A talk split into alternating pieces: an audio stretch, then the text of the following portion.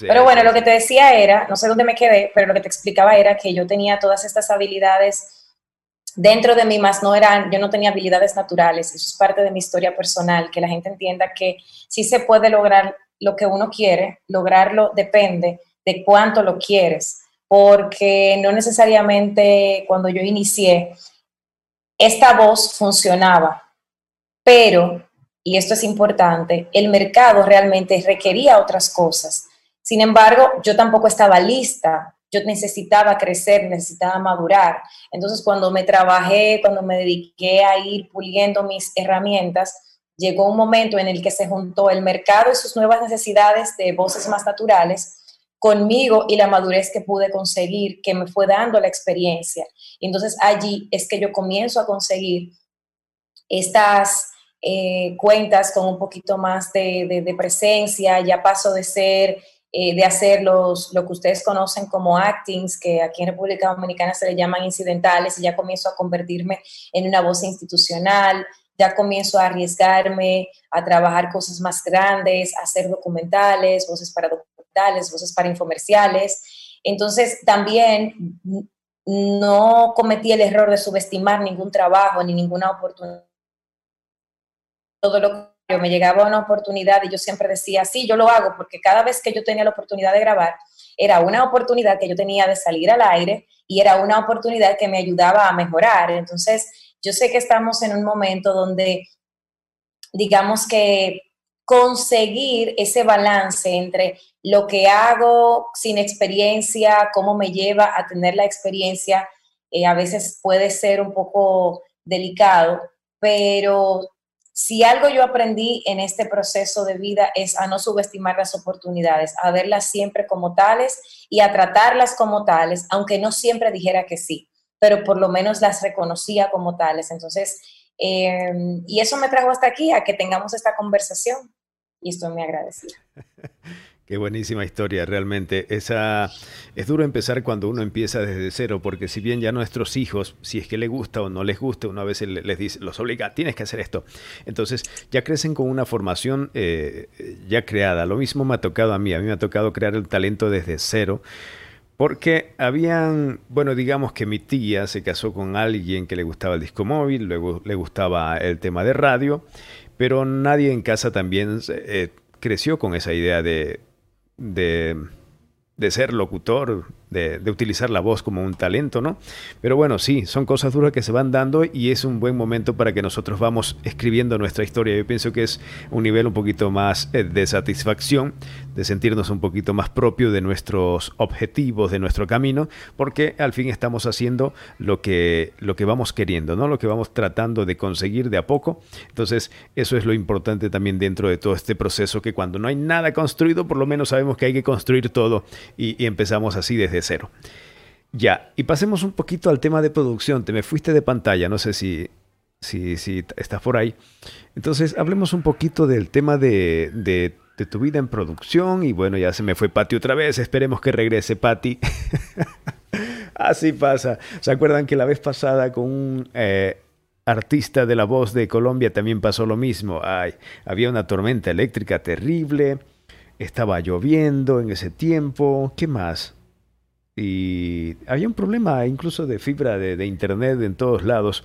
Entonces les decía de lo que decía Patty es realmente algo, algo aceptable, ¿no? Desde cómo se empieza uno. Así que no te sientas eh, con ese temor si te dicen, pues, ay, que es que no, no sirves, no sirves, porque eso, te lo van a decir muchas veces cuando empiezas, no sirves, no, no, no, no. Así que prepárate para escuchar el no muchas veces cuando inicias e incluso cuando avanzas en el proyecto, en el, en el proceso. Entonces, pero recuerda que puedes evolucionar, tienes que prepararte. Hoy en día ya no hay excusa, te puedes ingresar a cualquier taller eh, básico un poquito más avanzado, de a poco como vaya el proceso. Entonces, si tienes la mentalidad de, formación, de querer aprender más, de esa forma te va a, dar la posibilidad de que ingreses a mejores marcas, porque muchos hoy en día quieren decir, pues ya, yo quiero grabar grandes marcas, pero ¿de dónde estás? Recién empezaste ayer, no. Entonces tienes que prepararte. Ahora sí, volvió Pati una vez más, abre tu micrófono porfa, que está cerrado. Ya, hecho. Había, estaba, estaba diciendo yo y te pregunté antes de que te fueras, ¿cómo está ese mundo de la locución publicitaria que no apareces en pantalla, que no estás en un micrófono en vivo? ¿Qué te atrapó de todo eso cuando, cuando tú dijiste, pues, ay, este, este es mi mundo cuando voy a grabar? La primera vez que alguien me pregunta eso, yo no tengo idea. Yo creo que es que yo escuchaba los comerciales de niña, bueno, todo el mundo supongo, ¿verdad? Pero a mí me gustaba la sensación de, de contar esas historias. Yo tengo una, una, capacidad interesante de contar historias. Yo soy muy buena storyteller. Y creo que lo que me llama la atención de los comerciales es que tú puedes contar una historia muy larga en pocas palabras. O sea, tú puedes simplemente diciendo una marca, diciendo un, nombre de una marca como Sedia, por ejemplo, decir Sedia y decirlo triste y que la gente sienta que, está, que estás triste o decirlo feliz y que la gente evoca felicidad. Entonces, creo que es eso, que para mí los comerciales son una forma de contar historias de una forma compacta. Nunca lo había pensado, pero creo que viene de ahí porque a mí me encanta contar historias y las hilvano de una manera muy particular. Entonces, creo que, creo que tiene que ver con eso, la verdad. Entonces, eh, entendiendo la narrativa como que se te da mejor, porque siempre te dicen busca el tono en el que más te sientas cómodo. Entonces, para ti tal vez el narrar historias eh, narrativas posiblemente sea tu, tu confort, aparte de que puedes subir o bajar el tono, ¿no? Eh, mi narrativa, más allá de que sea, no creo que tenga que ver tanto con que mi, la narrativa sea mi zona de confort. Mi yo creo que lo que es mi zona de confort eh, en el mundo de la locución comercial es más bien el yo ser capaz de entender fácilmente lo que quiere el cliente de mí cuando yo veo los textos. Antes yo no tenía eso. Pero lo que yo sí tengo naturalmente es el yo, por ejemplo, contarte algo y no es la narración de decirte las cosas y llevarte, sino más bien que si yo te voy a contar una historia, pues te la cuento con, con un sentido lógico y que generalmente la gente siente interés en conocer el final de la historia que yo voy a contar. En el mundo comercial, mi zona de confort, si es que existe eso para mí, porque la verdad es que yo siempre estoy en constante movimiento, quizás es más bien la parte de los incidentales, donde yo debo eh, transformarme en, distintos personajes, pero no, pero más que personajes muy, muy, extraordinarios, es más bien, son más bien esos personajes cotidianos, la señora que limpia o, la madre de un niño de dos años, ese tipo de cosas creo que son, digamos, eh, la zona de confort que yo comencé teniendo. Eventualmente ya pasé de ahí al, por ejemplo, al ya ser capaz de tener esta cercanía con las marcas y compartir las historias de las marcas desde una perspectiva más humana. O sea, yo no te vendo, por ejemplo, yo no te voy a decir necesariamente, salvo que me lo pide el cliente, sedia, sino más bien sedia. Entonces es como que esa forma de yo poder, yo soy muy, entiendo yo, muy cálida en mis en mis locuciones de marcas, en mi parte comercial, y creo que eso es lo que, lo que gusta, que yo trato de, de no sonar tan comercial dentro de lo comercial, sino más bien que trato de hacer más humana la marca.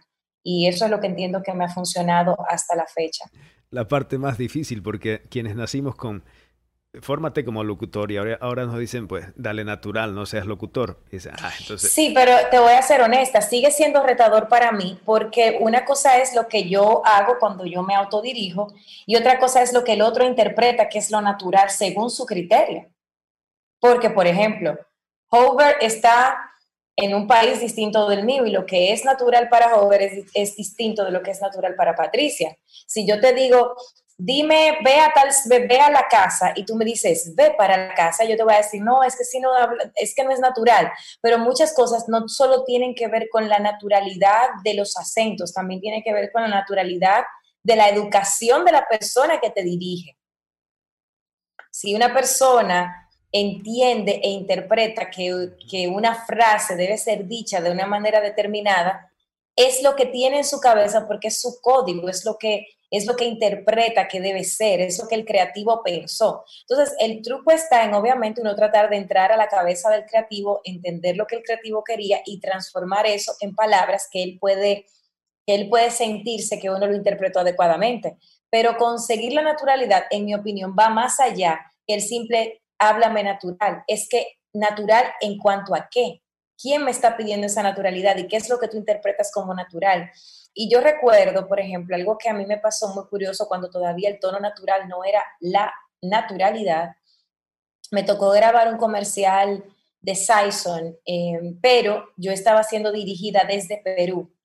Y entonces, aquí en República Dominicana, si yo te voy a hacer una pregunta, las preguntas dominicanas suelen tener un dejo de afirmación o de contundencia. Aquí nosotros no te preguntamos, ¿a dónde vas? Aquí te preguntamos, ¿a dónde vas? ¿A dónde vas? O sea, es casi imperativa la pregunta. Nosotros somos un poquito así como, ¿para dónde tú vas? Pero es casi como, o sea, hay una contundencia. Como bravo. Y sí, o sea, peleamos así. ¿Qué es lo que está pasando? Entonces, eh, estaba yo en esas eh, y yo recuerdo que yo tenía que decir, flaca, ¿dónde está la flaca? Pero eso a mí me sonaba completamente antinatural, porque aquí en Dominicana, si yo te voy a decir eso, te diría, flaca, ¿y dónde está la flaca? O sea, así como, ¿qué que pasa? Más tosco. Pues resulta que, bueno, empezamos a grabar y hacemos todas las frases y la persona me decía, es que no suena a pregunta. Y entonces obviamente yo no tenía mucha experiencia, pero al final le dije, mira, es que de verdad, aquí en República Dominicana, yo nunca diría, flaca, ¿dónde está la flaca? Aquí yo diría, flaca, ¿dónde está la flaca? Al final llegamos a un in-between, o sea, un entre dos, pero em, no fue, digamos, el natural ni para ellos ni el natural para mí. ¿Por qué? Porque lo que querían de mí era el natural que se usaba o, que, o como se estila en Perú, a pesar de que eso iba a sonar en República Dominicana. Pero no me dejaron hacerlo tan dominicano porque entonces para sus oídos era demasiado poco amable. Entonces, con ese análisis lo que te quiero regalar es, la naturalidad, en mi opinión, tiene mucho que ver, no necesariamente con lo que es natural, sino con lo que se interpreta natural de acuerdo al oído de quien te lo está pidiendo. Y eso es muy subjetivo. Claro, porque no hay, no es lo mismo natural que Puerto Rico que natural para Ecuador y un poco de cosas más. Es como la belleza. Si vas a África, la belleza tiene un perfil. Si vas a Estados Unidos, la belleza tiene otro perfil. Si vas a China, la belleza tiene otro perfil. Entonces, eso no quiere decir que la mujer de África no sea hermosa y que la de China no sea hermosa y que la de Estados Unidos no sea hermosa, pero quiere decir que los cánones de cada lugar son distintos. Entonces, también, en mi opinión, tiene que ver eso. Hay cosas que sí pueden, digamos, que, que juntar, donde puedes decir, bueno, sí, mira, aquí se dice de esta forma y allí, se, bueno, de hecho, es como la película Love Actually. Yo no sé si, tú eres varón, a lo mejor no te gusta mucho esa película, pero las mujeres somos fanáticas de esas películas románticas que generalmente dan en diciembre y Love Actually es una de esas. Y yo recuerdo que una de las escenas más, más interesantes es cuando un chico va desde Inglaterra a Estados Unidos y entonces él dice, table, y las chicas dicen, wow, dice, dice, o sea, empieza a decir como cosas, beer, no sé, en su acento, yo no puedo hacerlo igual porque no sé hacer el acento británico, pero el punto era que el relajo estaba en que había cosas que él decía que eran, sonaban completamente distintas en su acento británico versus el acento norteamericano, pero cuando él dice, creo que fue la palabra table, no sé si fue esa, entonces dicen, bueno, no, eso sí se dice igual. Pues es lo mismo, hay momentos en el que la, en el que la naturalidad, claro, va a ser igual para ti que para mí, pero yo creo que esos son los casos más menos, menos normales que los otros, donde no lo natural para ti es distinto de para mí, porque es un tema cultural. O sea, para ti lo cultural es, por ejemplo, decir, bueno, quizás hola, buenos días, ¿cómo están ustedes? Bien, qué bueno. Y a lo mejor para mí, no, no digo que sea así, pero te pongo el ejemplo, a lo mejor para mí es simplemente decir hola. Y ya ese hola para mí te dice todo eso, pero entonces tú lo sientes, uy, qué seco ese hola, no me dijo buenos días, no me saludó, no, no me preguntó cómo amanecí. Y de repente para mí es, uy, me dice todo eso, a lo mejor yo no estoy, o sea, esta persona sí me dice cosas. Entonces, potato, potato, creo que el acento natural, o mejor dicho, la naturalidad es un asunto de percepción que tiene que ver con el ojo de él que está mirando las cosas y de quien las pidió, porque las espera de una manera determinada, en mi humildísima opinión. Y en caso de publicidad es dependiendo al público que se quiera llegar, ¿no? Y según nos suma aquí Ramiro Torres Jumbo, se puede hablar en este aspecto del acento neutro, más o menos es lo, que hemos estado analizando con Patti, que depende de la geografía en realidad con todo esto, ¿no? No es lo mismo en Ecuador, en, en, un mismo país incluso hay muchas culturas, porque acá en Ecuador tenemos costas, sierra, oriente, Amazonía, y no es lo mismo aquisito que aquí, aquisito dicen en Quito, nosotros decimos allá o, acá, y aquisito para Quito son como 20 cuadras, y aquí para nosotros es aquí, en este momento, aquí estamos parados. Entonces. Mira, yo creo que parece lo mismo, pero no, porque el acento neutro ya va a otros aspectos, en mi opinión, que no soy experta en acento neutro. Pero lo que, lo que he aprendido de acento neutro va más. Obviamente, ambas cosas se juntan desde la perspectiva de que el acento neutro ayuda a neutralizar tu acento y entonces a tu ser aceptado de una forma más, digamos, con una mayor facilidad en, distintas, en distintos países, en, distintos, con en distintas eh, eh, culturas, por decirlo así. Pero cuando yo te hablo de la naturalidad, yo no solo me estoy refiriendo al delivery o a la forma, sino al fondo, a la intención. Porque cuando tú estás, si yo te digo, ¿a dónde vas? Si yo te lo digo, si te lo digo como yo escucho a mis amigos colombianos o venezolanos, no sé, es como que, mire, ¿y a dónde va usted? O sea, como que son muy amables, o sea, hay como esa amabilidad. En cambio, aquí en República Dominicana somos más de, ¿y a dónde tú vas? O sea, es, entonces tú puedes percibir esa pregunta, si yo la digo seria, o sea, sin sonreír, si yo te digo, ¿y a dónde tú vas? Uy, Patricia está molesta, me dijo eso y me preguntó que para dónde yo iba y con esa actitud, pero realmente es un tema cultural. Entonces, a eso me refiero más con el delivery. Sí, definitivamente el acento neutro ayuda a neutralizar y quizás hacernos sonar un poquito más naturales, obviamente porque para eso es acento neutro, pero creo que también tiene que ver con otras cosas, con también quién te dirige, cuál es la intención, qué es lo que tiene en su cabeza.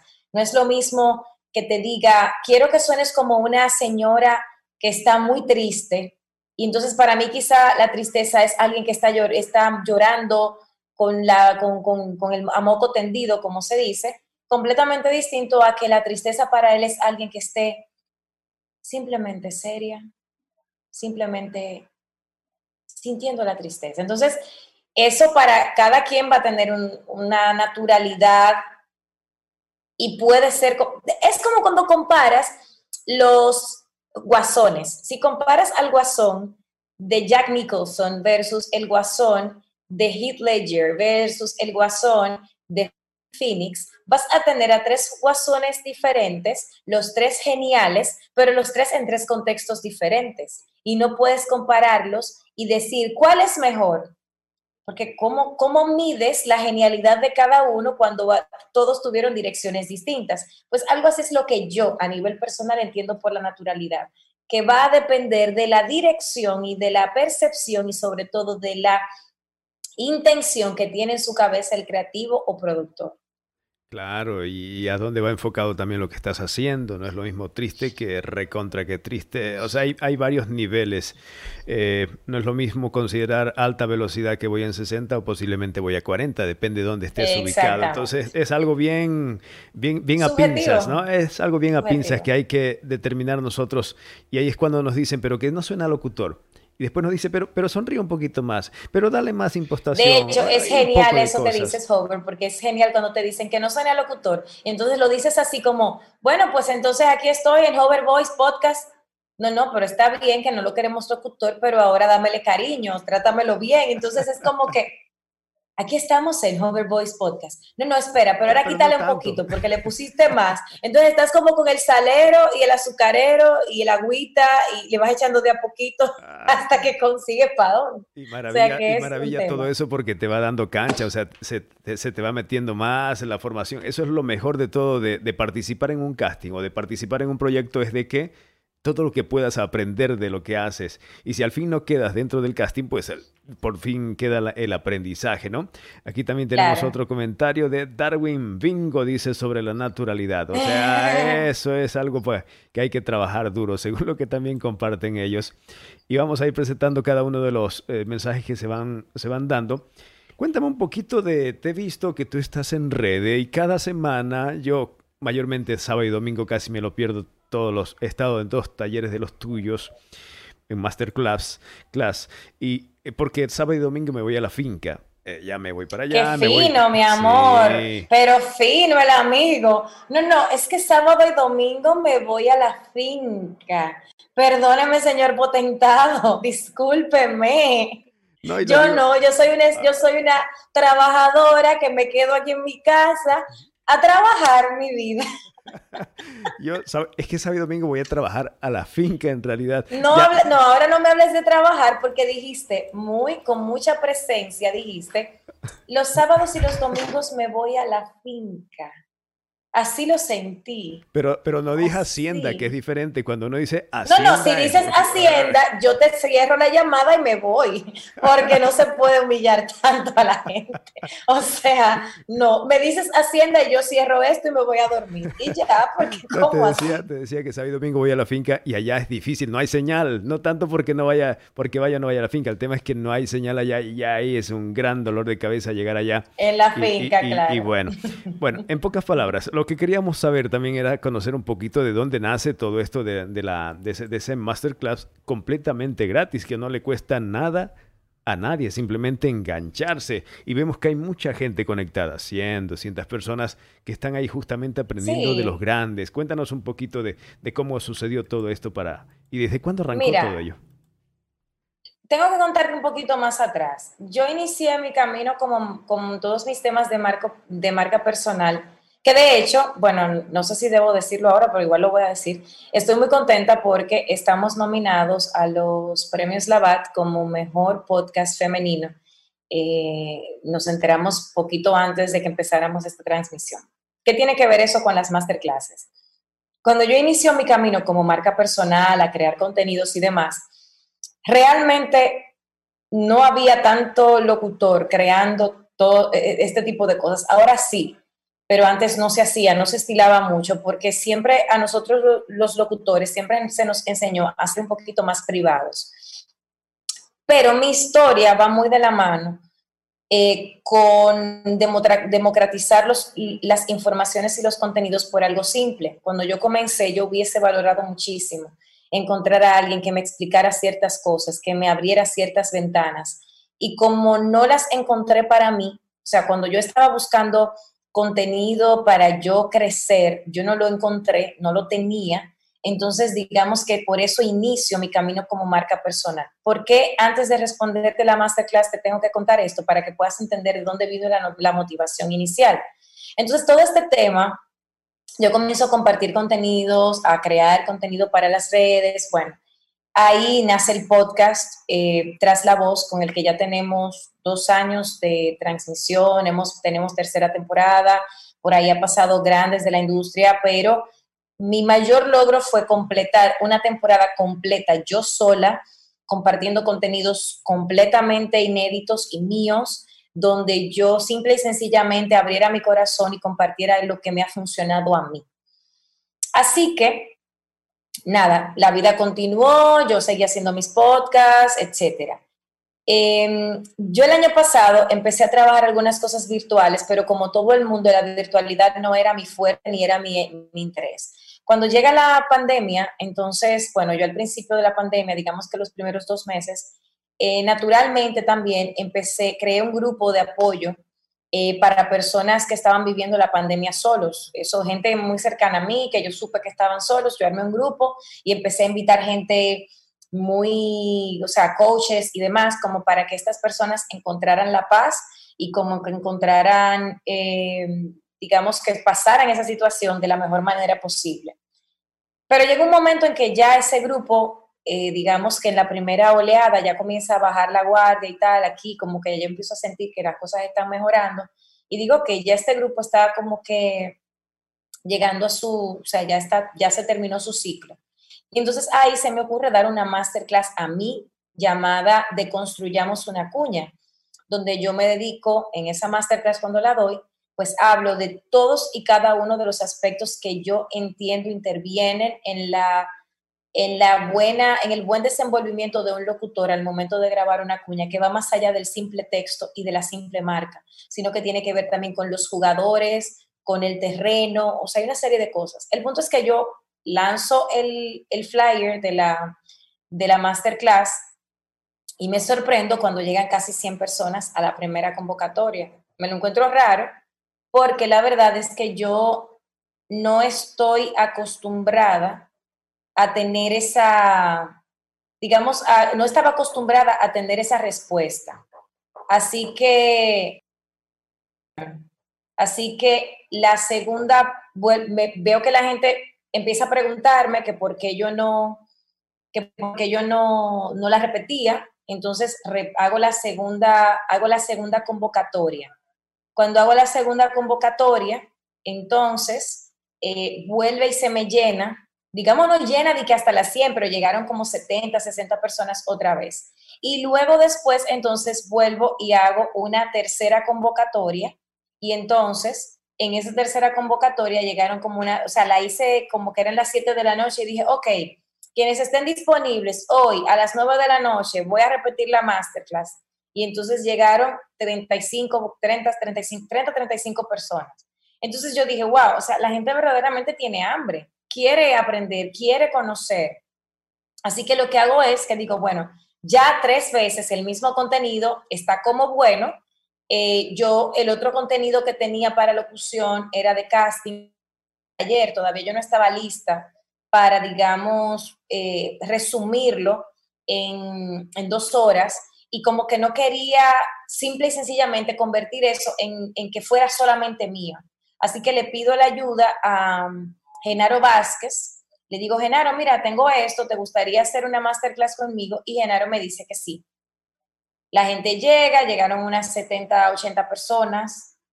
Luego entonces le pido la, le pido la masterclass a Adriana Serna y llegaron más. Y luego entonces le pedí, la, la, le pedí otra a otra persona porque ya no me acuerdo de, o sea, fueron, entonces, entonces venían y mientras más, y luego se llenó la sala y, se llenó completa y entonces se me quedaban afuera.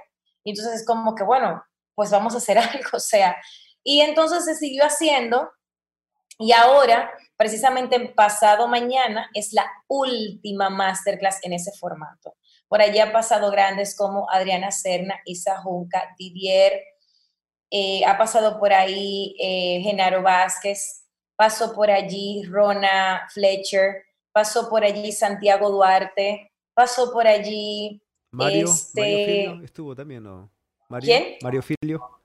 Mario Filio no hizo una masterclass. Mario Filio lo que pasó fue que me dio una entrevista muy buena directamente para YouTube. Eso como un esfuerzo que yo estoy haciendo de, digamos, ir tomando la temperatura a YouTube porque yo estoy armando unos contenidos que van para YouTube. Entonces decidí hacerlo con él así. Pero el punto es que hice, o sea, antes yo hacía muchos lives. Ah, bueno, con Simone Fogiel también pasó por allí. Entonces estamos hablando de grandes de la industria que han venido, que se han dedicado a nosotros, que nos han dado, por ahí pasó Abelardo Seches, Everardo Camacho, este, y te voy diciendo y voy refrescando porque parece, o sea, parece que fue ahorita, pero ha pasado mucha gente, no es mentira. Gente que tiene muchísima experiencia, pasó ya Yajalima, Yajalima ha ido dos veces, em, ha estado con nosotros, eh, por, eso, por allá por ahí pasó eh, Raymond Jaques, y entonces hicimos un precierre de temporada.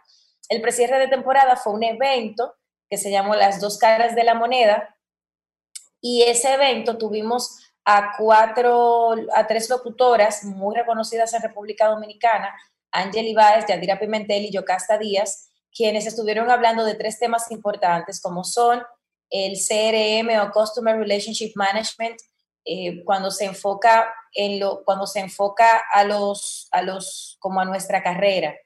Y también hablamos acerca de, en el caso de Angeli estuvo hablando acerca de los demos porque ella tiene varios demos y, les, y le ha ido muy bien con ellos. Y en el caso de Yocasta, de cómo hacer buenas entrevistas. Entonces también hicimos la otra cara de la moneda, que fueron puros productores, hicimos un panel donde estuvieron hablando acerca de cómo... Ese sí estuve yo. Ah, muy bien. Entonces, estos productores estuvieron compartiendo sus distintas, sus distintas perspectivas de lo que sí consideran que deben tomar en cuenta los locutores. Em, el último masterclass va a ser pasado mañana, la gente todavía se puede inscribir, es completamente gratis. Y es el último masterclass con ese formato. ¿Qué va a pasar con los masterclass? Es una decisión que yo voy a tomar en diciembre, cuando yo esté tranquila, bebiéndome un tecito, viendo el horizonte. Bueno, que esto es lo que va a pasar. Pero ahora mismo yo no tengo idea. Lo que sí va a suceder es que la próxima semana, es decir, la semana del 28, el mismo día de los Labat, pero más temprano, eh, estoy armando lo que va a ser el primer maratón de comunicación eh, dedicado precisamente al cierre de las masterclasses, donde allí vamos a tener herramientas para el 2021, como son finanzas personales, herramientas de marca personal, o sea, para aquellos que están buscando destacar en sus redes sociales, no solo para locutores, sino también para personas que quieren mejorar eh, o que quieren ser speakers o que, o que están buscando, digamos, que abrirse camino a todos estos temas que tienen que ver con comunicación. Tenemos temas también como son eh, ya a nivel de creencias limitantes y así por el estilo. O sea que la intención es cerrar por todo lo alto, con todo, con fuegos artificiales, violines y trompetas y tamboras y toda la cosa, y luego pensar cómo esto puede ser sostenible, porque la verdad es que no es tan sostenible, o sea, no ha sido sostenible eh, sí ha sido de mucha satisfacción personal, pero no es sostenible hacer esa producción semanal, no solo por la parte económica y que es gratuita, sino porque eventualmente cuando ya lo gratis sigue siendo gratis, va perdiendo fuerza. La gente lo, lo va viendo como algo, bueno, total, no importa, después lo puedo tomar. Incluso por eso es que no, no he subido nunca ninguna de las masterclasses a ningún lugar, porque los maestros vienen y parte de lo que es el atractivo es que vengas en vivo y que les hagas las preguntas en vivo. Entonces el replay es a nombre tuyo, pero la clase en vivo es a nombre del maestro. Si el maestro viene, da su clase, quiere recibir esa vibra, quiere saber cuántas personas están siendo impactadas por su mensaje. Entonces son detalles que uno a no le presta atención pero que es importante que también nos pongamos en el lugar de esa persona que está allí, que está compartiendo esa información y qué es lo que espera de nosotros. Lo mínimo que espera es presencia e intención.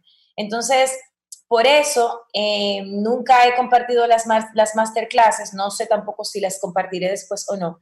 Y ya con respecto a qué va a pasar, cómo van a evolucionar, entiendo que no van a desaparecer, pero sí que voy a buscar la manera de que evolucionen para que sea sostenible para mí, porque desde mayo, finales de abril, desde finales de abril yo no tengo un sábado libre de nada. Y fue, o sea, yo me fui de fin de semana, de hecho, el fin de semana que Catalina, bueno, cuando Catalina Plata estuvo con nosotros, yo estaba en, un pueblo de mi país que se llama Jarabacoa y yo llevé mi wifi y ahí me senté a hacer mi, mi, mi masterclass. Y cuando le tocó a Rana Fletcher, yo estaba en Punta Cana y ahí tuve que llevarme mi wifi y tuve que hacer, o sea, entonces mientras mi familia estaba divirtiéndose por allá afuera, pues aquí estaba yo, no, no, es que a las tres, pero venga, no, no, no, es que a las tres tengo tal cosa y tengo que sentarme aquí y todos ellos están por allá siendo felices y yo estoy aquí con mi computadora. Entonces, no hay queja, hay agradecimiento, pero también está el tema de, ok, ahora esto tiene que ser sostenible, que yo pueda encontrar la forma de que esto funcione para ambas partes, porque el sacrificio de estar ahí y sobre todo porque entonces, ¿qué ha sucedido en las últimas semanas? Ha venido menos gente. Las últimas tres semanas siguen llegando ciento, antes llegaban hasta 200 personas, ahora están llegando unas ciento y algo, ciento bajito. Bueno, se quedó sin audio, esperemos que regrese nuevamente el audio. O no sea, no es Ahí sí. Ya llegaste, se te había quedado. Te quedaste en ah, que, que, llegaban 200 personas. Hasta ahí te, escuchamos. Bueno, que llegaban hasta 200 personas y de repente empezó a mermar naturalmente. Entonces, ¿qué pasa con eso? Que ahí va llegando el tiempo donde ya uno tiene que reinventar el proyecto porque ya uno se da cuenta de que la gente ya se está cansando de lo digital, de que de repente ya eh, hay mucha, ahora mismo hay una, hay muchas propuestas, no solo las masterclasses, hay demasiadas propuestas eh, demasiada gente interesada en compartir contenidos, lo cual es genial porque quiere decir que nos beneficiamos todos los que estamos en esto, pero tiene que hacerse sostenible. A lo mejor va a ser tiempo de que, de que yo me alíe con alguien que también haga esto mismo y que de repente eh, ah, bueno, pues dos semanas hazlo tú, dos semanas hazlo yo, de repente yo me dedico a hacerlo una vez al mes y punto. No lo sé. O sea, lo que viene ahora es, digamos, encontrar la forma de que esto sea sostenible tanto para la, audiencia como para mí.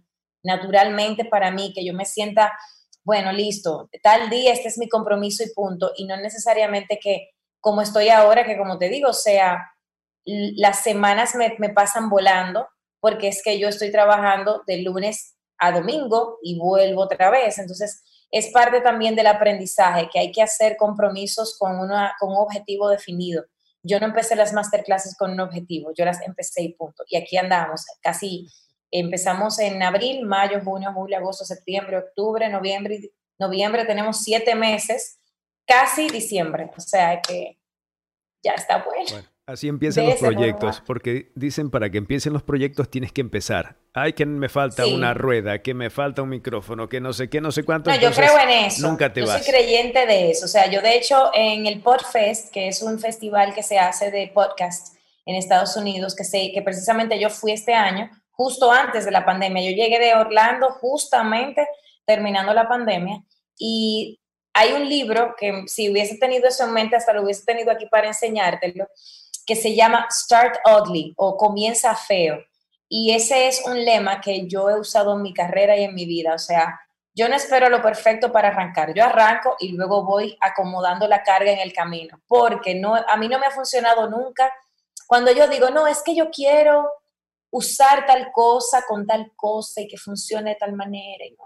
Me voy en teoría, al final me quedo en la teoría y la práctica no llega nunca. En cambio, cuando yo digo, ok, voy a dar un taller el viernes, y lo digo, voy a dar un taller el viernes 27 y hoy estamos a 19. Si ya me comprometí, ya lo voy a tener que hacer. Eso significa que voy a buscar la manera de hacer la presentación, de buscar el contenido, de armar todo el proceso y obviamente de darlo.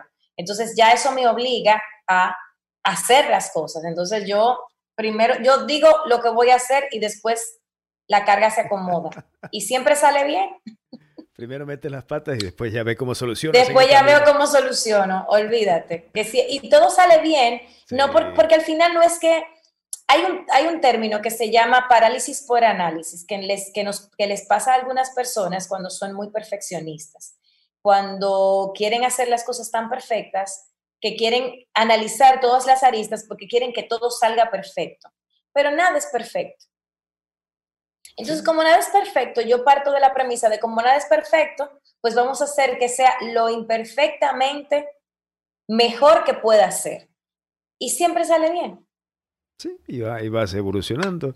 El mismo podcast que yo empecé hace 20, 21 temporadas, 21 episodios atrás, casi no sabía mucho del tema mecánico aquí. Ay, mira, técnico y, y, bueno, ya hemos ido evolucionando ya con estas caritas bonitas, como usted ve todo. Antes seguro era un microfonito, ahora tienes... Ahora tienes todo este despliegue de micrófonos, ahora tienes este layout, una locura. Una, una cosa que me, me clavó, yo, yo soy muy inquieto cuando me dicen, ¿sabes tal cosa? La sé, sí, tal. No la sé, pero ya me la clavaste, tengo que aprendérmela. Y justamente Uriel en antes estábamos chateando y me dice, Over, ¿sabes cómo pones esos comentarios y los mandas en vivo cuando está en reproducción? Le digo, tiene que ser así, asasa, y hoy día lo voy a, aplicar con Patty, así que eh, por eso están apareciendo los comentarios en la parte de abajo. ¡Súper!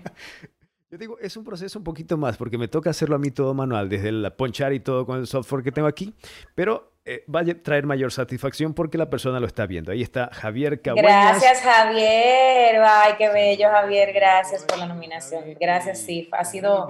Es muy emocionante. Eh, es muy emocionante. Es muy emocionante. La verdad es que ese podcast, eh, tras la voz, me ha dado muchos, muchos, muchos, muchas alegrías. Fue el año pasado ganó como mejor podcast en, los, en el Festival Viva Voz Colombia y este año hace como dos meses, mes y medio, ganó como mejor eh, podcast de carreras en los Latin Podcast Awards 2020. Eh, o sea que más allá de los premios, que suena muy bonito, lo que me ha regalado el podcast es la oportunidad desde mi persona, yo impactar la vida de otras personas, algo que yo nunca creí posible. Y, estoy muy, muy emocionada, muy contenta eh, con la oportunidad de, competir en un premio como son los Labat, porque primero son unos premios mexicanos y, el, y, eso como que tiene un, valor interesante para mí, eh, porque quiero muchísimo al pueblo mexicano, pero también porque digamos que se siente bonito el, ser parte de un movimiento que, que entre todos nos estamos construyendo a todos, o sea, todos estamos, así como yo estoy aportando por un lado, me están aportando de otro lado. Entonces eso es muy bonito, el uno sentirse parte de eso, de ver cómo la profesión crece y que crece porque otros quieren ayudarme a crecer a mí, como yo quiero ayudar a crecer a otros. Entonces eso me tiene muy contenta, la verdad que sí. Sí, sí, sí. A ver, déjame. Y ahora, Poncho, otro comentario que se va acá. Ahí está otro comentario que nos pone Marcela Rodríguez. Felicidades. Ay, Marcela es una linda. Marcela siempre viene a las masterclasses, es una linda. De hecho, el otro día yo tengo una comunidad, es que tengo muchas cosas sobre, o sea, si te cuento todo lo que hago, te mueres. No, no, no tengo una finca, claro. No tengo la finca que tienes tú, pero, pero nada, pero tengo muchas cosas. Eh, no tengo una finca, pero tengo muchas cosas. no es mía, es de mi esposa, yo solamente le ayudo, nada más. No me hables, ok. Ahorita me hablaste de la finca, me voy a la finca, ahora no me vengas a querer, no, no, no, no, no, usted tiene finca, yo no tengo finca, todo está bien, no pasa nada, estoy envidiosa, no importa, tranquilo, yo tendré mi finca. Eh, mientras llega mi finca, te cuento que yo tengo una comunidad en WhatsApp que tiene unas 220 y tantas personas y es una comunidad muy particular porque allí se habla no tanto de la, de la locución ni de la comunicación, sino de los aspectos emocionales que vivimos los talentos. Y yo abrí ese chat y bueno, tiene 220 personas, se supone que yo iba a poner el link hoy, se me olvidó, para que se acabe de llenar y entonces ya luego veré pero el asunto es que el otro día hacíamos una dinámica donde yo les preguntaba a todos que por quién daban gracias, o sea, en esta cuarentena. Y muchas personas dijeron que daban gracias por Marcela, que a pesar de que no se conocen en persona, valoran muchísimo a Marcela por sus aportes, por su persona, por, sus, por su buena onda. Y qué bonito verla aquí, así que muchas gracias Marcela, te reconozco y te agradezco por siempre ser tan amable y tan bonita. Chévere. Bueno, ya estamos en el punto final de nuestra de nuestro diálogo en este podcast. No, porque yo tengo que tenemos que hablar de la finca ahora. Ahora que va a empezar esto, ahora nos toca hablar de la finca, de qué hay en la finca. Ahí tiene que devolverse esa entrevista porque ya no te la puedo decir ahora. Yo soy el entrevistador y tú eres la invitada, entonces no, no sería justo para nuestros eh, oyentes y, y, y Que hablemos de la finca. Ok, bueno, pues te voy a hacer una entrevista solo para hablar de la finca. Oye, este, hablemos un poquito de la nominación. ¿Cómo te sientes con esta nominación? Si ya, lo, ya medio lo dijiste, pero ¿cómo te sientes? Bien, ya lo has dicho, metes la pata y luego ves, ves cómo sales. Y de ahí yo, pienso que, que, las situaciones se van recompensando en un futuro, porque esto de la reconocimiento, superación en nuestro campo es muy lento pasan años y años y después ya cuando uno llega a un cierto tiempo recién la gente va reconociendo lo que haces. Y, qué bueno ahora que te reconocen a ti a, nivel internacional y mucho más en América Latina con esto de, Voice Master y por fin pues ya tienes una nominación. Esperemos también que ser victoriosos ahí, ¿no? Yo creo que lo primero de que cómo me siento, me siento feliz. Eso es indiscutible. Yo no creo que nadie pueda negar la emoción tan bonita que se siente ser reconocido dentro de lo que amas. Ahora bien, a mí me gusta mucho esta nominación porque lo que a mí me pasa con el podcast es que los trabajos, claro, yo estoy, yo también eh, postulo cosas de otro tipo, pero los trabajos tienen ese aspecto comercial que obviamente eleva tu, tu, carrera el tú recibir un reconocimiento cuando haces un trabajo y te reconocen por él. Pero en el caso del podcast, es para, para mí es más un servicio, y lo dije así desde el año pasado.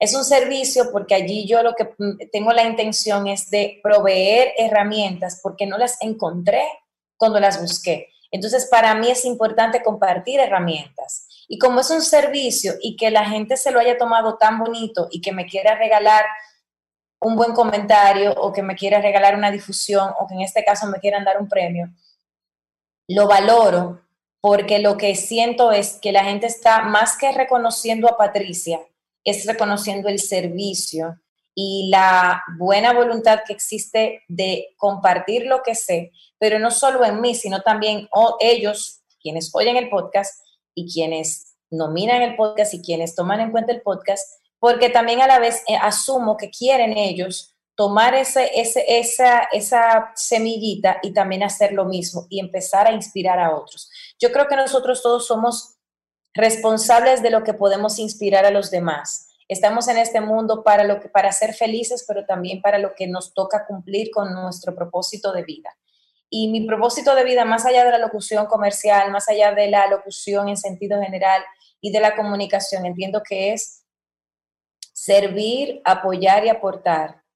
Y el podcast aparentemente es el canal ideal, a pesar de las otras eh, plataformas que utilizo, porque resulta que el podcast, que fue una herramienta que yo la hice, la creé para apoyar, porque yo no encontré lo que yo quería para mí, cómo se ha convertido en ese verdadero boomerang que entonces me devuelve tantas satisfacciones, porque no, ahí yo no tengo la más mínima intención de, de, o sea, hasta la fecha ni siquiera he pensado nunca en la monetización. O sea, he hecho un podcast con una intención de servicio y el podcast se ha encargado de darme muchas satisfacciones a nivel de, reconocimiento y de respeto. Y eso no tiene precio para mí. Qué chévere, qué chévere. Esas son las satisfacciones que le decía. Si bien nos llenamos el bolsillo con un aporte económico que nos dan ciertas marcas, pero esto nos llena el corazón y esto, es lo que perdura. Yo no me voy a acordar cuánto gané por X publicidad hace 10 años atrás, pero sí me voy a acordar de que hace 10 años sucedió cosas como estas. Mi querida Patti, nos estamos viendo. Perdona que el cada sábado casi no puedo estar por tema que estoy en la finca. Entonces... vas a la finca, no, yo entiendo entre elegir elegir la masterclass y elegir la finca, no, faltaba más, claro, todo me queda clarísimo, no te preocupes. Algo que quiero comentar y no quiero que se me olvide, yo estoy muy agradecida con Angie Sandoval, fue la primera persona en proponerme que, eh, que me, empezó a escuchar ella em, en el podcast, fue la primera en hablar del podcast en el Festival Viva Voz Colombia, fue por ella que me puse las pilas para nominarlo y agradezco mucho su, su, cariño y agradezco a Bella, agradezco a Norma que pasó por aquí, todo el cariño, todo el apoyo que me dan, a CL, bueno, toda la, la familia locutoril latinoamericana, Voice Masters y demás. Gracias, gracias, gracias a todos por el apoyo, porque ha sido muy, muy bonito sentirse querido en un ambiente internacional donde nos damos cuenta de que todos somos familia, no por el apellido ni por la sangre, sino porque todos tenemos el mismo deseo de crecer y contribuir. Así que muchas gracias no quedarnos ahí peleando con lo de la finca, mira, aquí te voy a enseñar fotos de la finca, que esto lo hice esta semana. Es que tengo una huerta en la finca. Le dije a mi suegro, como yo no tengo finca, ¿no? Le dije a mi suegro, deme un pedacito por ahí para, quiero hacer unos experimentos, porque yo me crié mayormente en el campo con mis abuelos, eh, con el ganado, con la siembra. Entonces, sentía esa necesidad de liberar energía un sábado, un domingo, de ir allá, ya salir de este cuadro. Me entiendo. En la finca. Aquí estoy. No pasa nada. Yo, yo tendré una finca también. Tú me avisas cuando me puedas invitar a tu finca. No, mentira, está muy bonita tu finca. Felicidades. Bellísimo todo ese verde. Ahí, te veo sembrando, muy cool, en verdad. te felicito. Eh, también es parte de una terapia. Muchas veces también podemos salir a correr, muchas veces podemos sembrar plantas en nuestra casa, porque siempre al ver estar en cuatro paredes siempre sucede que tenemos mucha energía de estos equipos y a veces la mente se nos bloquea y decimos, ¿ahora qué hago? ¿Ahora qué hago? Entonces justamente eso. Tira, tiéndete en el piso, quítate las zapatillas, respira, si no puedes salir de casa, sale a trotar, no sé, llénate de comida rica si así, si así te conviene, ándate a la playa, no sé, cualquier situación. Lo importante es que descargues esas energías por otro lado para que nuevamente vengas fresco. Así como lo está haciendo ahorita en diciembre con una copita de vino lo va a hacer Patty para pensar qué viene en este 2021 cuando ya las cosas entre comillas se van regulando a pesar de que seguimos todavía así pero sí nos hace falta ese contacto personal. Y a ver si nos vamos el próximo año a Voice Master y nos vemos allá. Entiendo que sí. Gracias, Hover, por el tiempo. Me disculpo por la tardanza y porque el Internet, fíjense que después ya se, se aplacó, pero es como te dije, es que hay unas horas aquí que se ponen bastante creativas y bonitas. Eh, de todas maneras, gracias por el tiempo, gracias por la oportunidad. De verdad que espero conocerte en persona muy pronto y a ver cuándo hablamos tú y yo en un live, pero ya por Instagram para que también mi audiencia te conozca y que así pueda eh, conocer un poquito acerca de esta plataforma que estás desarrollando como Hover Voice. Así que te extiendo la invitación oficialmente para un live de Instagram. Ya le buscaremos la vuelta en los próximos días para organizarlo. Y, más que feliz de, de, compartir contigo en este espacio tan bonito que has creado y deseándote que sigas creciendo y que sigas llevando tu mensaje allí a donde tu corazón te lleve. Sí, estoy igual que tú. Te cuento que yo crecí años 2005, un poquito para atrás, cuando ya me dijeron graba, eh, no es que me dijeron quieres grabar, sino graba. Entonces yo comencé, eh, comenzó a ver YouTube, te conectabas con la línea telefónica al internet y comenzabas, una imagen te salía después de media hora, una cosa así, ¿no? Y luego ya comenzó, digamos que vino la bandancha, yo siempre ando contando y quienes me ven aquí en este live ya creo que se saben la historia de memoria.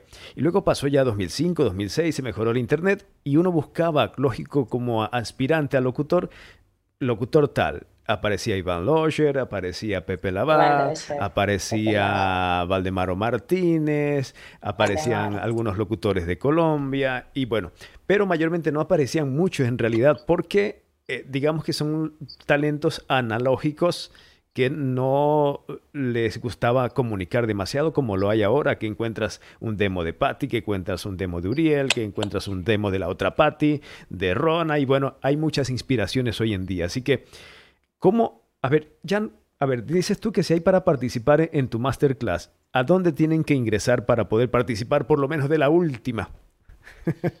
Fácil, solo entras a mi Instagram, aparezco como Patricia Lucián con un cerito al final, Patricia Luciano, me encuentras y vas al link y ahí te aparece un link, o sea, le das al link en la bio y te aparece, de hecho voy a subir un, un swipe up, ahora que me dices así voy a subir un swipe up, pero puedes ir al link de la bio y te aparece y te dice Masterclass de Abelardo Seches, que es con Abelardo Seches y va a ser de español neutro además. Se me olvidaba esa parte importante. Es la última Masterclass y es con Abelardo Seches y es de español neutro, o sea que, ya que, y, y allí se pueden inscribir. Y obviamente tenemos espacio porque esta es la última.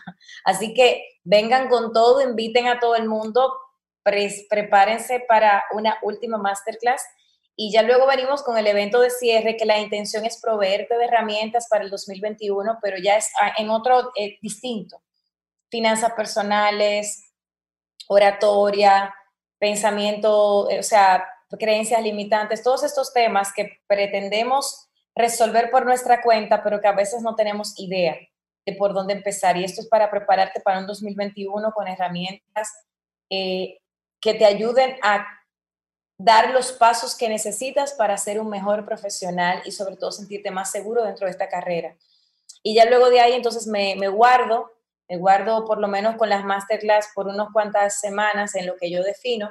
Y entonces ya sí retomo algunas cosas y obviamente sigue el podcast, hay un boletín también, otra cosa que hay es que lanzamos un boletín hace bueno, por ejemplo, este proyecto hay que mandarlo para el boletín, hay que ponerlo allí. El boletín es una herramienta que diseñamos específicamente para que todo el mundo se entere de lo que está pasando en el mundo de la comunicación. Un artículo central donde, por ejemplo, en el pasado estuvimos hablando de miedo escénico.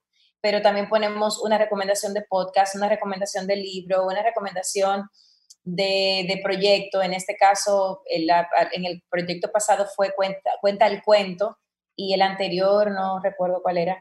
Pero bueno, ponemos un personaje destacado. La en la semana pasada le tocó a Adriana Serna. Entonces hacemos como esta, este resumen, como si fuera un un periódico, una pequeña revista, y lo estamos mandando, mandando cada 15 días. La meta es que a partir de enero, entonces sea semanal. Así que como te dije, tengo muchas cosas, Hover. Otra cosa que tengo, aunque no lo dije aquí, pero antes de irme, porque siempre lo menciono, es que tengo una aplicación, aunque eso solo funciona en República Dominicana, pero yo tengo una app de gestión de talentos. Solo funciona en República Dominicana por lo pronto, pero tenemos una aplicación también que funciona en el celular para esos fines. O sea que así aquí donde tú me ves que no tengo finca, pero tengo todo lo demás. ¿En qué te metes? Ya, ya solamente con escuchar todo lo que haces ya me da pereza. ¿Qué te metes?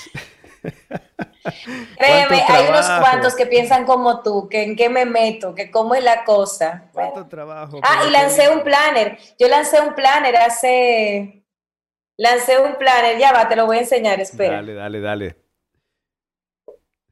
Aquí está. Mira, lancé este planner que se llama Contando mi historia y es un planner para locutores, storytellers y speakers 2021. Y es un planner que tiene, a ver si te puedo mostrar un poquito, a ver. Bueno, tiene que si tipos de locución, aquí se ven, no se ve. O sea, una agenda para locutores. Es una agenda para locutores, storytellers y speakers, para futuros podcasters también. Aquí te da como una guía, digamos, para, tu, para llenar tu podcast, o sea, cómo crearlo. También te da trabalenguas, challenges, checklist de tu evento virtual, o sea, si, si tú eres un, un, speaker que, que, está en ese proceso, pues ahí tienes Aquí también para tú aprender a hacer tu storytelling personal, de cuál es tu historia, cómo abrazarla, cómo... Y luego tienes esto, que es lo más importante para el mundo de la locución. Tienes este, esta plantilla mensual donde te aparecen estos cuadritos. Entonces, cuando haces un casting o mandas, cuando mandas casting o mandas propuestas, aquí lo anotas y luego haces esta contabilidad al mes para ver cuántos castings hiciste y luego cuántas propuestas ganaste. Y aquí tienes eh, el seguimiento que le vas a dar a esos proyectos, a cada proyecto de esos que sí ganaste, cuánto, o sea, digamos que cuántas, tuviste cinco trabajos, anotas aquí la fecha, el nombre, el teléfono y eso para tú poderle dar seguimiento adecuadamente. Y luego aquí tienes en el día a día, esto es para que lleves el control de tu hidratación, cuántas prácticas hiciste, tus actividades diarias, tus tus prioridades y aquí tus notas. y así, o sea que tengo todas estas cosas. Me parece genial, así que ya sabes, eh, no tengo, repito, no tengo finca, pero me meto en todo tipo de líos, hago todo tipo de travesuras, ahí están viendo todas las cosas que hago. Y eso es más o menos como soy, así ¿Dónde te siguen? ¿Dónde te siguen y cómo te encuentran? Eh, me encuentran en todas las plataformas digitales, patricialuciano.com, Patricia Luciano en Instagram, en Facebook, en Twitter. El Twitter lo estoy retomando ahora. Este, en LinkedIn también, para aquellos que son más de, de, empresas. Y, bueno, yo estoy en todas partes, eh, como mi nombre y mi apellido, Patricia Luciano. Yo respondo los mensajes. Eh, o sea que, ¿qué te puedo decir? Por aquí andamos. A lo bien. Como dicen en mi guayas, querido. A lo y tras la voz lo pueden encontrar en Instagram y lo pueden encontrar en todas las plataformas digitales, en Anchor, en Spotify, en Spreaker, eh, bueno, en todas esas cosas ahí van a encontrar el, el, el, voz también. Y para inscribirse en el boletín, vayan a mi Instagram y se inscriben en el boletín o también en mi página web, patricialuciano.com. En fin, usted me encuentra donde quiera y ya solo hay que hablar conmigo. Ya, ya, no hay excusa que no te encuentro, que aquí no estás. Simplemente pon Patricia Luciano en Google y ahí tú te vas por doquier. ¿no? Le da para allá con todo, con todo el pie, como decimos aquí. Bueno, muchas gracias. Ha estado con nosotros Patti Luciano. Aquí vemos en su página web, la estamos viendo. Gestora de talentos, voice mentor, coachee y en todos los relajos que puede meterse se mete. Y luego dice, pues aquí solucionamos. Lo importante es, sentirnos satisfechos con nuestro talento y dar las herramientas que para nosotros cuando empezamos no había y ahora hay. Ahora depende de ti porque si no las aprovechas, si bien son gratis, unas, otras no. Pero si no las aprovechas, ya qué. O sea, ya uno hace lo mejor posible del mundo, pero si tú no las aprovechas, pues ya qué. Ya que.